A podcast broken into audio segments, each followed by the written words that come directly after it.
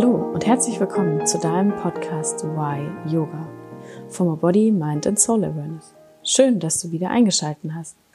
Ich bin Isabel Panther und zusammen mit Jessica Dieterich steigen wir jeden Mittwoch tiefer in die Welt von Yoga ein. In der heutigen Folge interviewe ich Daniela Walter. Sie wurde in ihrem Leben einige Jahre von Essstörungen und Sportsucht begleitet und erzählt uns im Interview, wie sie Frieden mit ihrem Körper schließen konnte.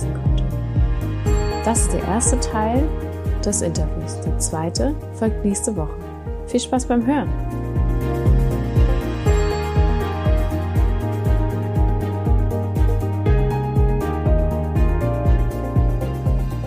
Hallo und herzlich willkommen zu einer neuen Podcast-Folge hier bei Why Yoga.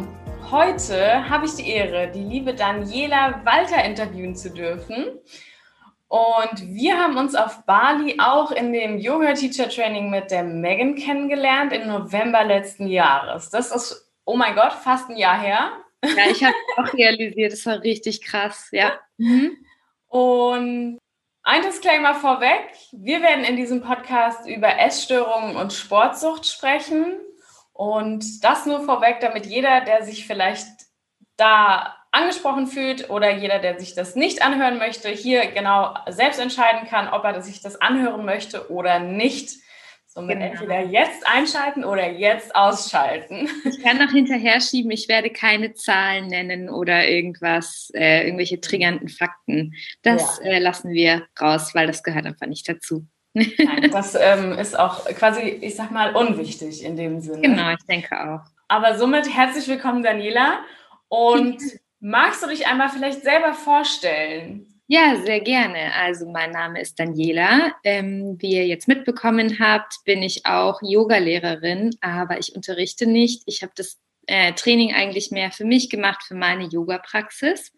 Und genau, so habe ich die Isa auch kennengelernt und ja, hatte vor einem Jahr eine richtig, richtig schöne Zeit. Und wir waren dann nach sogar noch äh, zu dritt. Ähm, ja, im Abschlussurlaub, würde ich mal sagen. Das war auch eine richtig schöne Zeit. Genau, und zu mir, ich bin 27 und ähm, ich unterrichte Deutsch, also für ähm, ja, nicht Deutschsprechende, die in Berlin leben und äh, gerne Deutsch lernen möchten. Aber ich arbeite auch noch bei einem Start-up, das heißt Krut. Und genau, bin da so ein bisschen die PR-Tante.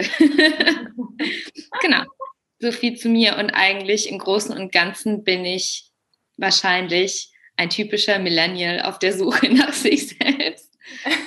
äh, ein lifelong learner, das finde ich immer ganz wichtig. Ähm, genau, dass ich äh, denke von mir selber, dass ich gerne und immer dazu lernen werde. Ja, ach schön. ja. ja. Lebenslanges Lernen, das ist immer wieder schön, ja. Ja. Auch im Yoga. Auch im Yoga, genau. Und meine Standard-Reinsprengen-Frage ist es ja immer wieder in diesem Podcast. Und ja, auch, ich meine, der, der Name steht für sich. Why Yoga? Was ist mhm. Yoga für dich und warum Yoga? Ne? Vielleicht weißt du auch noch, wann du mit Yoga angefangen hast? Ja, mit Yoga angefangen habe ich, ähm, als ich zu studieren angefangen habe, ähm, puh, 2012 müsste das gewesen sein, glaube ich. Ähm, und ich habe dort irgendwie gesehen, ah, da gibt es an der Uni so Sportkurse. Ich habe nie Sport gemacht davor. Ich habe auch Sport gehasst in der, in der Schule. Das war furchtbar. Ähm, genau, und dann habe ich aber gesehen, ah, die bieten Yoga an. Und irgendwie hat mich das angesprochen und dann war ich da bei so einem Kurs. Und ich schätze, also ich weiß nicht mehr so viel davon, aber ich glaube, wir haben da Iyengar-Yoga gemacht, also so wirklich ganz, ganz langsam und so sehr detailliert. Und das war für mich der Einstieg zu Yoga. Und ähm, ich habe aber gleichzeitig dann auf YouTube irgendwie gesucht und dann glaube ich mit ähm, der Tara Styles, die das Strala Yoga entwickelt hat, mit der ah. habe ich ah. angefangen und immer ihre Videos gemacht und fand es irgendwie cool. Und genau, ich war auch ehrlich gesagt in meiner Yoga Journey gar nicht so viel in Studios unterwegs, sondern habe sehr viel online und zu Hause gemacht. Genau. Und Yoga ist für mich, also war am Anfang eigentlich nur diese Yoga-Praxis, also die Asanas und irgendwie, ja, ich wusste schon, da gehört so ein bisschen Meditation dazu und dann wurde das aber irgendwie immer ein größeres Feld für mich und inzwischen ist Yoga für mich einfach, und das klingt zu platt, aber es ist irgendwie eine Lebenseinstellung und eine Philosophie. Und für mich steht Yoga für Ruhe finden und für Zeit für mich und auch so ähm, einen Zugang zu sich finden, zu seinen Gedanken und Gefühlen und vielleicht auch sogar eine Reflexion auf einer Metaebene und ja, so eine Einstellung zum Leben irgendwie so leben und leben lassen und genau, be kind. ja. Schön, ja. Und wir hatten ja schon gesprochen und Yoga hat dich vor allem auch in den letzten Jahren viel, viel mehr begleitet, so auf deinem Weg, kann man das so sagen? Ja, durchaus, genau. Ja. Und du sagtest, du bist du hast seit, Jahr, seit vielen Jahren oder seit den letzten Jahren vor allem eine Sportsucht entwickelt in Kombination mit einer Essstörung. Mhm. Oder er, erzähl du. Ja. mir, fällt das schwer, das zusammenzupacken oder zu, zu differenzieren. Ähm, mhm. Genau. Ja, das Package kommt auch zusammen. Yay! Genau. Inklusive für dich. Yes. Ähm, also, um es vorweg zu sagen, ich bin großer, großer Fan davon, da irgendwie mit einer gewissen Lockerheit drüber zu sprechen. Es ist ein sehr ernstzunehmendes Thema. Ähm, und ja, es ist, betrifft viele Leute und ich glaube auch viel mehr, als sich eigentlich bewusst sind. Aber ich finde es immer schwierig, daraus so eine ganz tragische Situation zu machen. Manchmal ist es Zeit dafür, aber ich möchte irgendwie, ich weiß nicht, ich habe das Gefühl, hier in dem Podcast ähm, möchte ich das so ein bisschen, mh, mm, bisschen aufklären auf eine Art und Weise, dass, ähm, dass es verständlich ist für Leute, die sich nicht in dieser Essstörungsblase befinden. Ja. Genau. Niemanden abschrecken mit irgendwelchen Zahlen und äh, genau. Ja.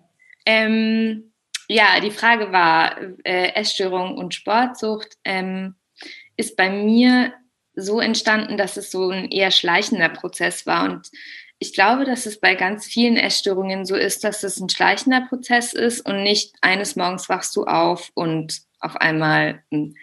Ja. Ähm, ja, ich würde sagen, dass bei mir der Auslöser schon so eine Art ähm, Verlorenheit war im Sinne von, dass ich gedacht habe, scheiße, was mache ich in der Zukunft oder was kommt da jetzt? Und so eine Essstörung gibt dir eine ganz schöne, eine ganz schöne Sicherheit also so ein Takt irgendwie, einen Rhythmus, ein Ritual. Ja, und das, äh, ja, die Schlaufe zieht sich aber immer enger an Sachen, die du machen darfst oder du wirst immer rigider in, in deinen Ritualen. Ähm, und der Sport, wie gesagt, ich habe das im Studium angefangen und es war auch total fürsorglich, aber irgendwann kam es zu einem Punkt, ähm, also ich habe mich in meinem Körper einfach nicht so wohl gefühlt und ich habe gemerkt, hey, durch Sport nehme ich irgendwie ab und es fühlt sich irgendwie total gut an und ich fühle mich so lebendig. Und ähm, ich habe gedacht, okay, wie, wie mache ich das richtig? Wie finde ich einen richtigen Zugang? Und habe aber irgendwie nicht äh, das richtige Maß gefunden. Ich habe dann irgendwie zu viel gemacht und mich an irgendwelche Pläne gehalten. Ähm, ich werde jetzt auch nicht sagen, wie viel und was ich genau gemacht habe, aber es war auf jeden Fall so nach Plan und jeden Tag und sehr strukturiert und ich wollte einen Erfolg sehen und ich wollte irgendwie, ja, am Anfang war das so, ich nehme bis XY Kilo ab und dann hatte ich das und dann war es so, ja, weniger schaffe ich eh nicht. Aber ich habe dann irgendwie in meinem Rhythmus so weitergemacht wie bisher und es wurde immer weniger und immer weniger und dann war es voll schwierig aufzuhören mit, mit dem Sport oder auch mit dem weniger Essen oder mit meinen Ritualen, die ich hatte. Und dann irgendwie war wieder so eine Kilogrenze und ich habe gedacht, nee, darunter geht es eh nicht. Und dann kam die halt doch und es war richtig krass. Ja. Und deswegen würde ich sagen, das kam so Hand in Hand, diese Sportsucht und auch die Essstörung. Ja. Und wann hast du angefangen zu studieren? Du sagst, du hast mit Sport quasi am Anfang deines Studiums angefangen? 2012. Hm, okay, das war vor acht Jahren. Und ich glaube, hm, so richtig nicht mehr gut, wenn man das so sagen kann, hm, war es dann wahrscheinlich 2000, 2014 oder 2015. Ich bin immer so schlecht mit Jahren. Ja. ja. Genau. Also es ist auch schon ein Weilchen her. Ja. Und tatsächlich die erste, die es gemerkt hat, noch vor mir übrigens, war meine Mama. Oh. Mhm.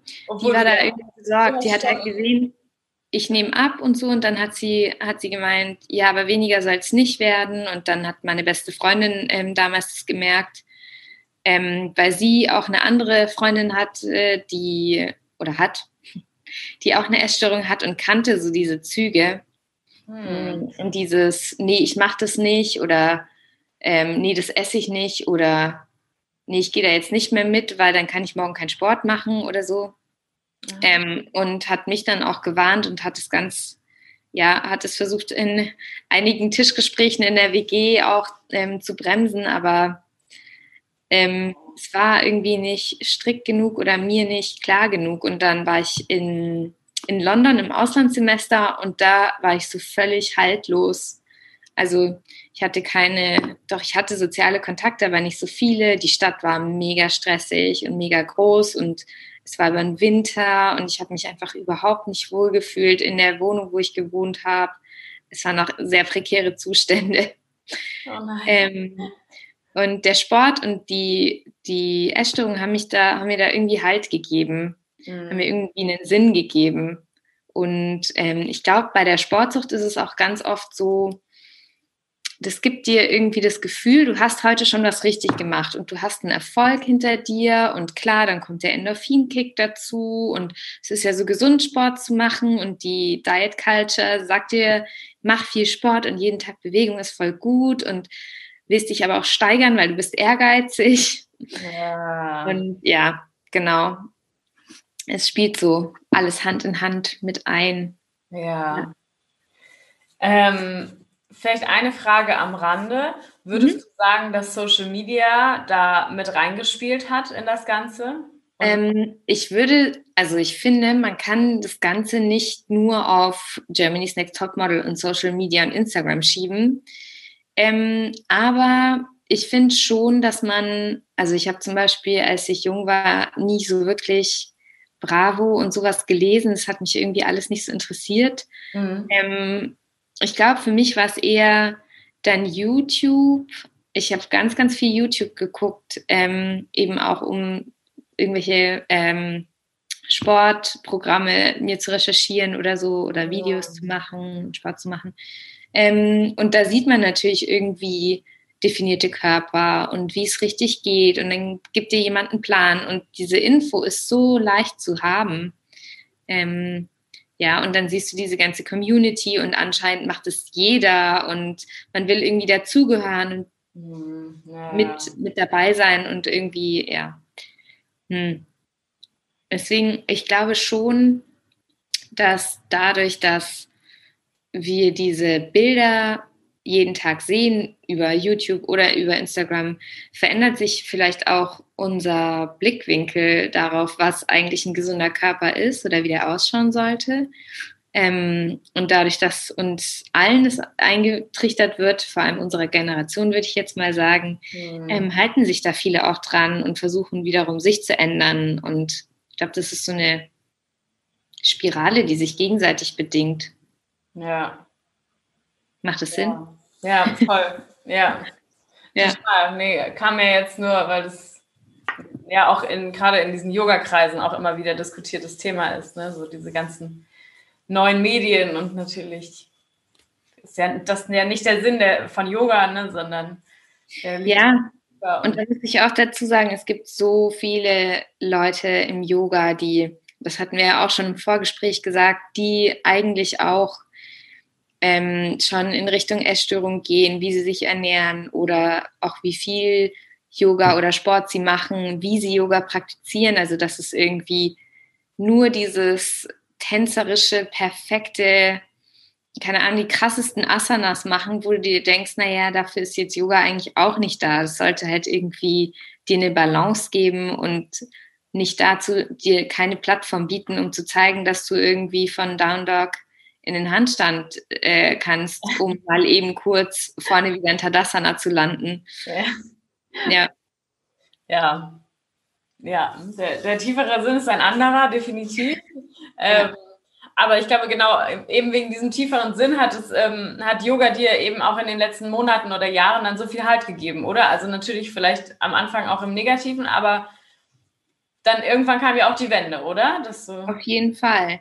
Ähm, und ich kann auch gar nicht sagen, dass es irgendwie so, eine, so einen Wendepunkt gab. Ich glaube aber, dass ganz viel auf Bali auch passiert ist, mhm. mit dem Input, was wir bekommen haben. Und ähm, genau, ich glaube, dass ähm, dass es schnell gesagt ist, ähm, ja, Yoga hat mir aus meiner Essstörung geholfen.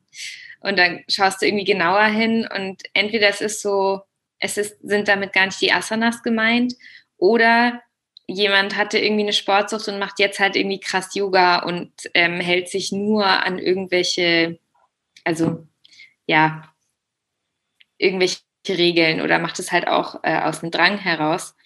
Ähm, für mich war es eher so, Yoga hat mir auf einer anderen Ebene geholfen und zwar gar nicht so viel die Asanas, die auch, aber mehr so dieses, okay, ich mache ich mach zwar Sport oder ich bewege mich, aber irgendwie, es soll mir ja gut tun und es, ähm, ja, ich kann in meinen Körper reinspüren und ich spüre irgendwie, wie da Emotionen gespeichert sind und wie die freigelassen werden können, dass ich irgendwie weinen darf, so viel ich will und Ey, es gibt so viele Shavasanas ähm, auf Bali, in denen ich einfach nur da lag und geweint habe mhm.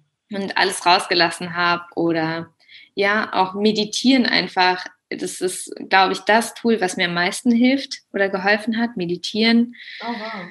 ähm, dann auch irgendwie einen Zugang zu meinem Körper finden. Also durch diese, durch die Asanas, auch durch Yin-Yoga, mega, mega wichtig ähm, sich selber zu reflektieren, selber nicht so hart zu sich zu sein. Mhm. Auch zu sehen, dass der Körper sich jeden Tag anders anfühlt. Selbst wenn du irgendwie den Sonnengruß jeden Tag machst, ist der irgendwie immer anders. Ähm, ja, was kann ich noch sagen? ähm, vielleicht auch meine Grenzen zu spüren. Also was kann ich machen und was kann ich nicht machen oder was, was fühlt sich gut an in meinem Körper und was nicht. Wieder das. Mhm. Ähm, Atemtechniken, auch um mich einfach zu beruhigen oder um in mich reinzuspüren. Ähm, aber auch auf einer philosophischen Ebene ganz viel. Also wir haben ja ganz viel auch so über Mantren gesprochen und äh, man hat auch Input von anderen bekommen. Und ich weiß noch, dass das irgendwann immer so rumging. Ich glaube, Camille hat es angefangen, ähm, so dieses, das immer zu sagen, the universe is already decided. Kannst du dich noch erinnern? Ja, ja. Und das ist mir irgendwie so krass geblieben und es hilft mir so viel, weil irgendwie ich mir denke, mhm, ja, the universe, also das Universum hat irgendwie schon entschieden, wie es weitergeht und ähm, ich bin kein Opfer meiner Krankheit, sondern es ist einfach mein Weg und der gehört zu mir. Und ähm, das heißt nicht, dass ich irgendwie nicht aus dieser Krankheit irgendwie rauskommen möchte, aber alles zu seiner Zeit und ja, ich habe einfach so viel gelernt dadurch und genau. Und vor allem das ist ja dann der Shift auch zu von weg von diesem, ich kämpfe dagegen an, zu, okay, ich akzeptiere das, wie das jetzt gerade ist und dann ja. geht's weiter. Auf jeden Fall. Und auch so diese Ängste an der Hand zu nehmen und zu sagen, okay, wovor habe ich eigentlich Angst? Ähm, oder was sind die tieferen Gründe, warum, warum ich diese Dinge tue? Und ja, ja daran zu arbeiten. Genau. Schön. Und auch irgendwie, was ich schon am Anfang gesagt habe, dieses Be Kind, also mhm. ähm, selbst rauszugehen und mit einer positiven Einstellung und versuchen irgendwie Gutes zu tun. Jetzt nicht so wie Mutter ja. Teresa, aber halt irgendwie mit einer positiven Einstellung der Welt entgegenzusehen und sich auch selbst. Genau. Und daraus irgendwie so eine gewisse Empathie für sich und andere zu ziehen. Na, schön, ja, ja. Ja. Ähm, du sagst, meditieren hat dir auch sehr dabei geholfen.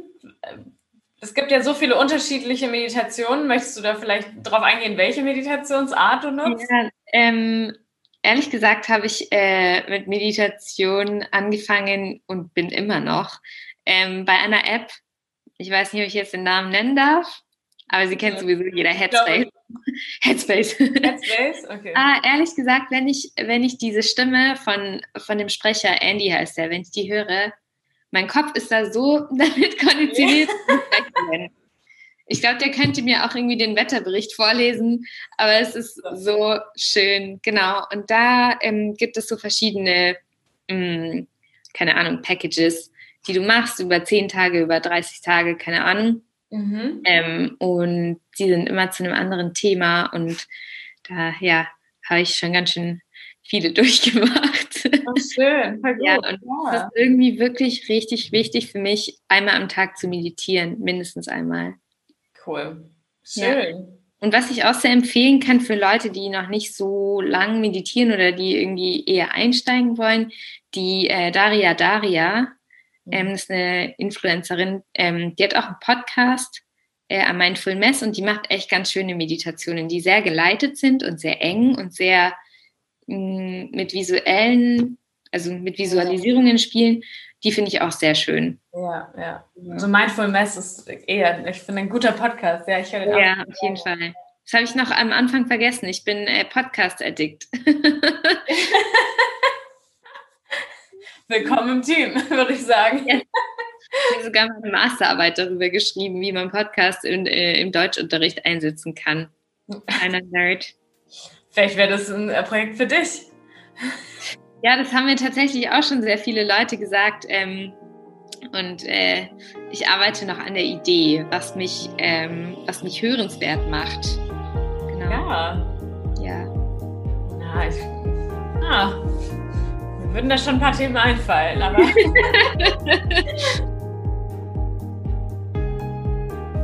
Danke fürs Einschalten. Das war der erste Teil mit Daniela. Der zweite Teil kommt nächste Woche. Dann sprechen wir noch tiefer über das Thema Essstörung und wie sie mit ihrem Körper Frieden schließen konnte. Schalte wieder ein. Bis dahin, alles Gute und Namaste.